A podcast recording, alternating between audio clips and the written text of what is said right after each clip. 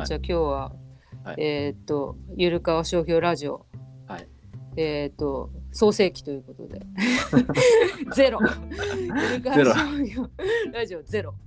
と ゼロね。はい。ままず。なぜそもそも弁理士岡村太一が生まれたかっていう、なんか恥ずかしい。緊張ししてきました。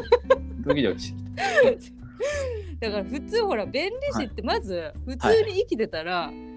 まあ商標って言葉は触れることあると思うんですけどうん。弁理士っていう言葉に触れないじゃないですかそもそも。まあそうですね。うん。だから絶対便利人が言ってえ？って言ってその便利の便利を私の便利屋みたいな便利とか言われたりすることもあるし、ですね。だからなんどこでそのなんていうのその便利士っていう言葉を知りあとかそもそもあれななんていうの 何になりたか？ったじゃあ子供のめ時はっちゃ気になっ何てる。そっから遡って。あでほらなりたかったものの変遷あーなんでしょうね。でもなんか、やっぱ流されるタイプだったんで、もともと。はんはんはんはんなんか周りがサッカーとかやってたから、やっぱサッカーやりますよね。なんか J リーグがちょうど始まって、小え学校1何歳ぐ年ぐらい。らい小学校？小学校1年で J リーグが始まって、えじゃあカズダンスとかやってた？わけやってましたね。武田ダンスもやってましたあね。よくわかるあのミサンガとかつけてな。あ、つけてましたたね。腕にも足にも？あまあ腕だったと思いますけど、あのーあれですよ。J リーグのあの帽子とかかぶってましたよ。おーあの、ベルディ川崎の。あベルディ川崎ファンだったんですけど、途中でジュビロファンになりましたけどね。えだって西側の方ですよね。あ、そうですね。あでも西にはまあその時ははい。あれはなかった？のサッカーチーム。いや、ガンバ大阪とかありましたあよ、はいはいはい。あでもガンバは無視して。そうですね。ちょっとジュビロ行っちなんかやっぱミーハーだったんで、ベルディとか一番なんか輝いてたんですよ。ラモスとはははか、あはいはいカズとかいて。ベルディあのねあのなんだっけラモスが渋谷でナンパしまくってたことも知らずそれは知らない。そうなんです。あの時ベルディ川崎ではないんじゃないかな。ベルディ東京？え、なんとか。まあ、読売ベルディかな？なんかそんな感じで。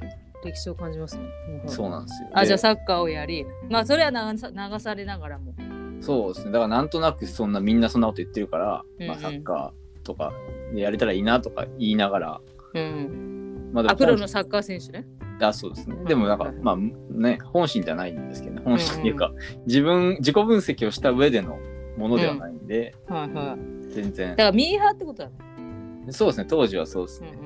うん流されてましはいはいた。はい。で、なんだっけ。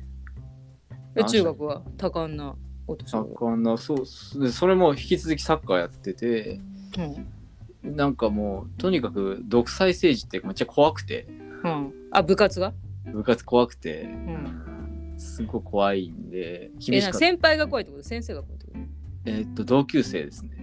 同級生が怖い同級生。がうまくて、えそいつ一人ってこと？あーまあ、まあみんなうまいんで、ななんか強かったんですよ、まず。うん。小小中両でも方。先輩は怖くねえんだ先輩は怖くない。先輩とはもう隔たりがあるんで、完全に。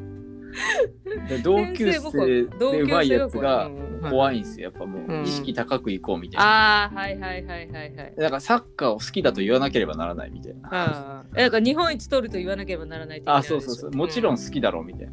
あの祈っちゃうやつもしかしてあまあ、祈ってはないですよ。あなんか、なんとなくイエスと言わないといけない空気みたいなはいのはいはいはいがずっとあって、うんうんか自分にずっと嘘をつき続けた小中みたいな。はいはいはいはいはい本当はゆる川なのに僕みたいなそうですね。ゆる川な自分もみ僕僕、小学校の時とか根性あるって言われてましたからね。根性だけはあるみたいな。ないよみたいな。ないものあるとしかもそれだけじゃあ他他ないから結局そこしかないんです。うん、ガッツある。それそれでじゃあ同根性できたと、えそうですねう。ん、で、高校ですよ。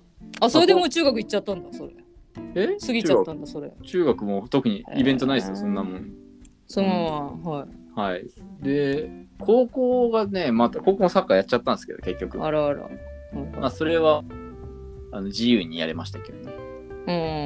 あの怖い同級生いなかったんで。うんうんあじゃあちょっと緩めのとこでそこから緩さが始まっまあでも先輩怖かったですね、そこは。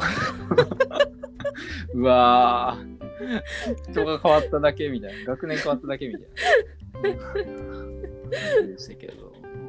まあでも先輩だとなんか、まあまあいいじゃないですか。まだねそうそういうもんだろうみたいなうん同同級級生ってのはちょっと、ね、うんきついストレスなんですよ、結構。うん仲いいふりしないといけないし。そうそうそうそうだよなって言わないといけないし、そうそうそう。うん、っていうのがあって、まあまあ。でじゃあ高校来てはいでは次大学とかなるの話になりますけどその時もまだサッえじゃあサッカーのことしか考えてなかったってことですいやいや、だから高校から結構考え始めると思うんですけはいはいど、まあまあ、まあ、ぶっちゃけると、あうんの高校の途中で、まあ、うん親が出てったんですよ。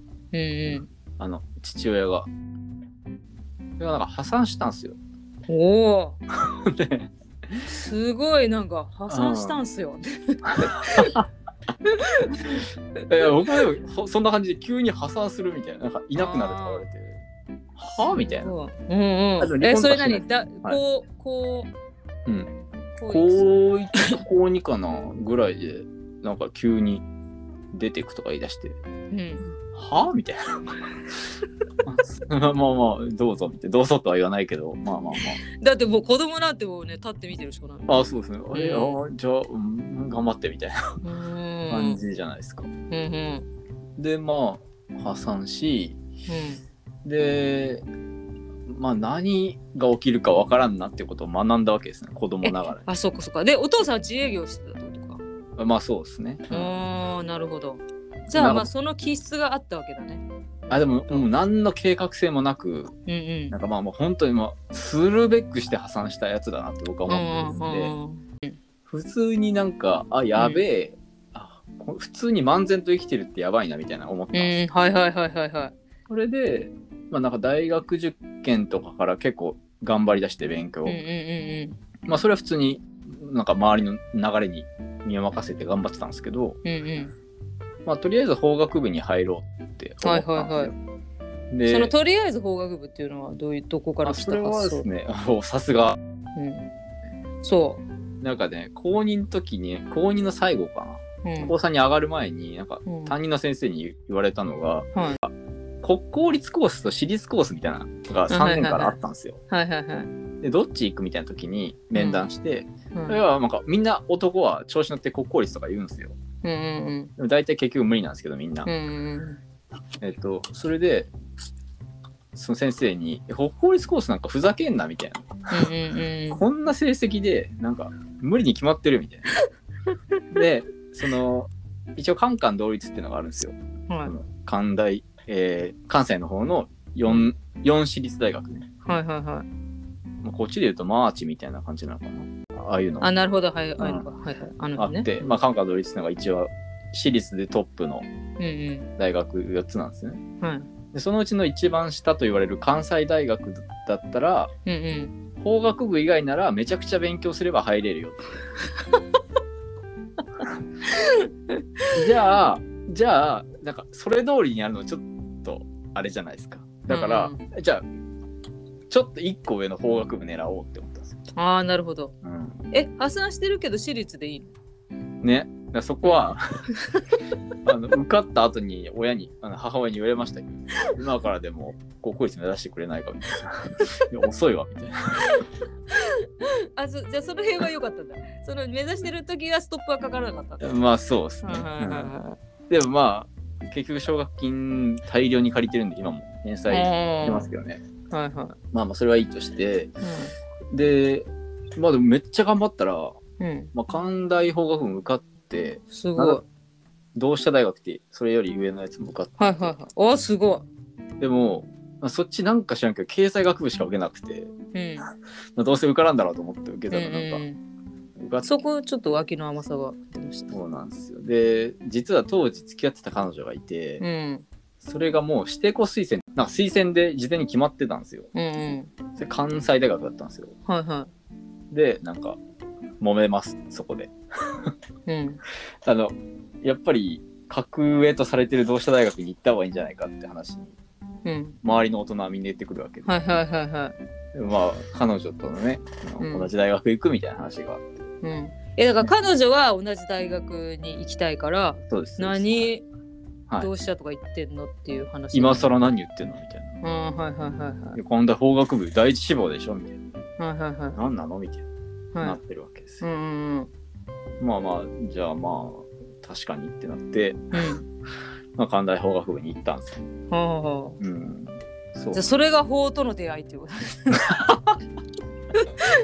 そうですね。はい。なんかだいぶ法の神様がいるとしたら怒られそうですけど。だいぶ関係ないですよね。もう下げマンによりこそうですね。うでもはい今となったらね、その選択でよかったっていうことにねまあまあそうですねなってますからねまあまあはいはいはい入学して1ヶ月で振られましたけどね。はいそれはいいんですけど。だからもう本当にそのなんていう関西大学法学部に呼ぶためだけの登場人物みたいな 感じになってますけど、まあそういうことですね。はい。うん。それは置いといて。うん、でまあ法法放送会へはい、で、あの、まあその父親のことがあったんで、うん。破産があったんで、うん。あのあもう本当資格取らないと何が起きるかわからんっていうのを身にあー示なるほしたわけです。ど。はいはいだはいはい。もうだからとにかく資格を取ろうと。あもう大学だからはい。18区でもうそういう意識だったってことだね、あそうです。だから入学と同時にそういう予備校みたいなはい。もう行っちゃってああのい。やパンフフレットをとりあえずはいはいはいはい。かき集めて。そっからです。ねはい。でなんかやっぱ取るんだったら難関じゃないと意味ないなと思っうんうんて、うん。あの難関のそのいわゆる法律系のうんはいはい。やつを調べたんですよね。司法書士とか、はいはい。行政書士やら。うんうん。でまあその中でえっと弁理士っていうのが一番面白そうだなっていうのがあってですね、うんはいはいはい。まあっていうのもなんか高校の時に阪神優勝っていうフレーズをうん。なんか商標登録したなんか松戸の千葉の松戸の人がいてその人がなんか阪神タイガース球団とこうちょっと渡り合うじゃないですけどうんうん。なんかそういうのは面白いなっていう記憶はあったんですよ。ああそれは新聞記事かなんかでニュースとかで見たニュースとかで見て、あはいはいはい。テレビかなんかで。でああああれかみたいななんとなくあってーあーはいはいはい。調べていくと弁理士が一番面白そうだったのと、うん。あとなんか戦略をいろいろ練ってたんですよ。やっぱ受からないと結果出さないと意味ないって思ったんで、その時にあの弁理士って受験弁理士試験の受験生って大半が社会人なんですよね。うんうんうん。そうだね。ううん。んでしかも8割ぐらい理系なんではいはいはい。文系で学生って一番実感あるなって思ったんですうん。よ。おはい。目の付けどころが。う。ん。そうですね。さすが。それであこれ戦略的にいけるなって思って、うんうんうんそれでまあ面白そうだしいけそうだなってことで、まあ、ライバルも少ないから、うんうん。あこれでいこうっていう感じで。だからあれだよね。特許っていうよりはもうその時点で衣装商標の方の弁理士っていう感じで考えてたと。なんとなくこうアイディアとかを独占みたいな面白いなっていうのもあったんで、うんまあ特許とかも興味はありましたけどね普通うんに、うんはいはい。うん。なんかちょっと裏技みたいな感じするじゃないですか、うなんとんなく。だから別に特許も最初は興味ありましたけどね。うん。うん。でまあ目指したって感じですね、うんうんうんうんはい。これでちょっと長かったですけど答えになってますか？えそれでどうやっはえどういつ取ったんですか？えーっと一応学生中に取る予定で計画練ってたんですけど、でそこはちょっとかなわず社会人1年目で。おお。したはい。えじゃあその社会人1年目はどこに勤めるの？えそれもう事務所？事務所に勤めることができたのあでなんとかはい。でももう大学卒業す。るときにほらすでに特許事務所を受けるっていう人も特殊だよね。あまあそうですね、うん、だからふそういう。そもそも募集してないんで新卒あそうそう新卒ね、うん。そうそうそうそうそう。いやあれですよあの会社も受けたんですけどうん。やっぱなんか勉強弁理士試験の勉強ばっかやってたんでなんか、なんか全然企業分析とかちゃんとやってなくてうんうん。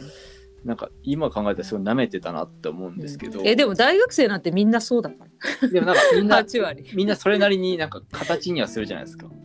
でもみんなほらずっと遊んでるだけ。そうそう。でもなんかやっぱみんな器用なんですよ。なんかその辺就活が始まるとうんうん。うまいことややる人も多いあまあねそう帳尻合わせでね文系に多いよね。そうそう。でもなんかやっぱそういうのできなくて、うん。なんかえてか勉強してきたからそれ言えばよくないみたいな考え。でなんかある会社の面接でうん。大学4年間でなんか一番頑張った成果を表したもの、ものをうん。持ってきてくださいって言われて、うん僕はその弁理試験の一次試験の合格通知を持ってったんですようん。でもなんか落ちましたよ えでもすごいねとかいう。えだからその場はこう作られたんでしょもちろん。でもどうせ一次試験なんで、ん。なんか最終合格とかだったらまだいいと思あそっうんですかそっかそっか。うん。はいはいみたいな感じで。だからね正直者なんですよね本当あまあそれはそうかもしれない。そうそれを感じる。本当にでその面接合同面接でうん。一緒にいたやつがなんかもういかにも遊んできましたみたいな感じのやつが、うん。なんか世界を渡り歩きましたみたいなプレゼンしててなんかめっちゃうまいんですよプレゼン。でもうみんなうん目を引いてて。なんかあもう敗北を目の前ですごい感じたというか。でもだからやってることはこっちの方が地道で結構きついことうんやったと思そうんですよ。ね。うんうん。3, 年間ぐらい勉強あの弁理試験やってましたからね。うんなかなかでもあこういうのに負けるんだなっていう感じがしましたねあの時は。あだから大学時代でもほらなかなか勉強しましたって言える人っていないからね。そうなんですよ。みんなもう遊んで遊んでね、そうそう。まあ、僕はやっぱ破産を抱えてるんで。そうさすが。本当本当。そこはすごい。視点が違うんですよ。うん。だからそれがまあね今に生きてるわけですからね。まあそうですね、まあ何えそれとで実際その、なってみて便利しに。はい。そのなんていうの想像と違ったとことかなんていい意味でも悪い意味でも。なんでしょうね。想像と違ったところ。想像通りだったいやでも仕も事っとこんなに深いというか考えないといけないとは思わなかったですね。なるほど。まあなんかはっきり言ってもまあやっぱ舐めてるんで若い時って。うんうんうん。はあのまあ特許も商標も衣装も全部マスターできるみたいいはいはない。感覚でいたんですよ。うんうん。で蓋開けてみたらなんか、うん。もう商標の時点でもうもう宿泊してもう最初の事務所で毎日毎日怒られて、ね、大変です。最初の事務所は一は応商標の部門に入ったの、な部門っていうか、まあ、ちっちゃい事務所だったんですけど、うん商標だけをやるっていうああなるほど。ことではいはいはい。採用されて、そうですね。うん、もう怖いっすよね、ほんと毎日毎日。えそのなんで怒られる内容なんていうか何が難しかったあーあ、それもよく言われましたよ。うん。何が難しいの？うんうん。何だったらできるの？先輩が怖かったですね、当時また先輩。何だったら、その人ね、関東の人で、ああ。な何だったらでき何にそんな時間かかってんの？って毎日言われて。いやいや、そんな感じで、結構、まあ厳しくて、まあまあ、今考えたらね、それで育った部分も否定はできないですけど、うん全肯定はでもできないですね、今でも。厳しく育ててくれたから感謝しますみたいな。そうそうもちさらにはろねなんらないです。よ。そうそうえだから難しさっていうかはい。難しさと面白さってその仕事の、まあそうですね。うん。なんか、判断ので連続っていうか、うんまあ、まあそもそも法律学んだ時も思ったんですけどなんかもっと法律って答えあるって思ってたんですよ、うんうんなんかきっちりしたもんでうん。全部ルールがあってうん。それ通り六法全書なんか全部書いてるみたいな感覚でいたんですけど、うん。やってみると全然そんなことなくて、なんか A 説 B 説 C 説ってあってうん。判例は B 説でみたいうん。なで反対説があってとか。んかそんな感じなんですよ。うんで実際にそのまあまあ商標とかも、まあ、法律の世界なんでうん結局そういうグレーなことだらけうんなわけですよね。はっきりしてることはあるんですけどうん結局これとこれが似てるかみたいな話とかってうん誰もわからないというか。う、ん。うん、それがめちゃくちゃむずかったっすよね。うん。でなんかでもかん商標が似てるかどうかって需要者の感覚で決めるんですよ。うんでだから感覚でやればいいだろうみたいなことを怒られるんですけどうんいや感覚だとこれ似てるんですよねって言って言うと、うんなんかお前の感覚はおかしいって言われるんですよ。お前は常識がないとか、えー、そんなこと言ったってしょうがないじゃないかって感じじゃないですか。えだからまあ結局だって法に裏付けてというか、だから法自体がやっぱりね、網の目がいっぱいあるから、はいはい。そうですね。こういう場合は当てはまらないでしょ、これにみたいなのを見つけていくみたいなね。まあまあまこれをのこう読むとでもこれはここに当てはまらないからみたいな感じでやってだからど上司あ、ちもあるんですよね。その似てる似てないっていうのも似たような事例で、うんなんか、時期が変われば違う判断があるあったりとか、うんうんうんうん。そのレベルなんで、だから判例をさいっぱい知ってることが大事。まあ結局そうなりますよね。だから知識というか世の中でこれについてどんだけはい。やられててどういうのがあってみたいなのをかき集められる人がっていう。あそうですね。で、結局、その感覚なんて言っても、あの、裁判、裁判官の感覚と違うから、うんうん結局裁判官とか特許庁のその審査官とかのうん。うんあの判断が大事だなっていうことに、うんまあ、気づき、うん。まあ、なんていうか、もう怒られるのも嫌なんで、うん。武装のために、いわば、うんうん。もうめちゃくちゃ調べたんですよ、そういう特許庁の判断例、うんうん裁判所の判断とか、うんそしたらなんか、まあ、武装に成功して、うんうん。なんとかまあ認められ始めたみたい感じですよね。だその結果、めちゃくちゃ詳しくなったんですよ、その事例。うん。はいはいはいはだからうん、前職でも結構、こういう事例知らないかとか聞かれて、いう感じになりましたけど。あだからそれがやっぱ強みかもしれないですね。あそう思いますよ、うんうん。それは本当に自己分析しても思ったんで、うん。うん。まあそんな感じですよ。えどどうですか？こんな感じで大丈夫ですか？なんかいやいいんじゃないですか。自分のことさらけ出しすぎてめっちゃは今ちょっと恥ずかしいというかや いやいやまずねそうさらけない、さらけ出さないとね。っぱ破産のことはなんかあんまり言うのもあれかなって思って今まで言ってなかったんですよ。でも逆になんとなんて言うんだろうすごい共感を申しましたよ。あだからこいつはそんな勉強したのかみたいな。あそうそうそうそう。えだってほらなんて言うんだろう少年漫画とかもそうっすよね。あーだから少年漫画チックだったのなんか。あーなるほどなるほど。そうそうそうそうそう僕ワンピースとか大好きだからあそうそういう系じゃん？そういう系じゃん？影響受けてますよね。そうそうそう。ん確かに。うんだからそこあの別に自分が良ければ売ってっていいんじゃないでしょうか？そこうんはそうですね。歌ってっていいんじゃないでしょうか？確かに。うん。でも本当それを聞いて、ねはいだからなんか失敗とかないんですよ。ない。ない。挫折とかもだから結局それでだからそれその後そういうなんていうのかなはい。いい風になるわけだからああ、まあなっちゃった後別にそれって挫折だったのっていう話じゃないですか。失敗だったのっていう話暫定ですよね。暫定挫折。だからきっけ。かけそうそうそうだからきっかけうん。だからきっかけがその時の状況として悪いいいあるけどまあ悪いきっかけの方がうん。爆上がりするじゃないですかその後そうですね。はいだからもう失敗とかなんか嫌なこととかじゃなくてもう単純にきっかけって呼べばいいんじゃないかなって思うんですよ。ああ、まあそう思いますけどね。うん、なんとなくこう、ただ、あんまりオープンに出すと、なんていうかな、利用してるみたいな感じもして、今まで嫌だったんですけど、うんまあ、あだから今まで。で言いづらかったけどまあ、はい聞かれたらしょうがなく答えるがっていう感じだったんじゃないですか。自分からまあ言ったわけじゃないか自分から言ったわけじゃない。それでほらねなんかバカだとか常識がないとかうん言われたところで、ほら自分でこうね反骨精神で調べてまあ結局詳しくなったからっていうので、そうですね。だから判例に詳しい弁理士ですみたいな。そうですね。そこは、はい。自信を持って言いたいと思います。はいあだからそれもあそういうことなんだなって分かればさ。確かに繋がってますから、そうね。そうそうそうそう。ストーリーが。そうですそうですそうです。いう感じ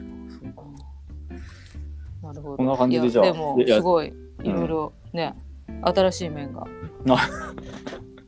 意外とだからラジオでやると普通になんか普段話さないことをうんうん話す感じになりますよね。そうそうそうそう。んいいじゃんそれも楽しいかもしれそうそれも楽しい。ない。うん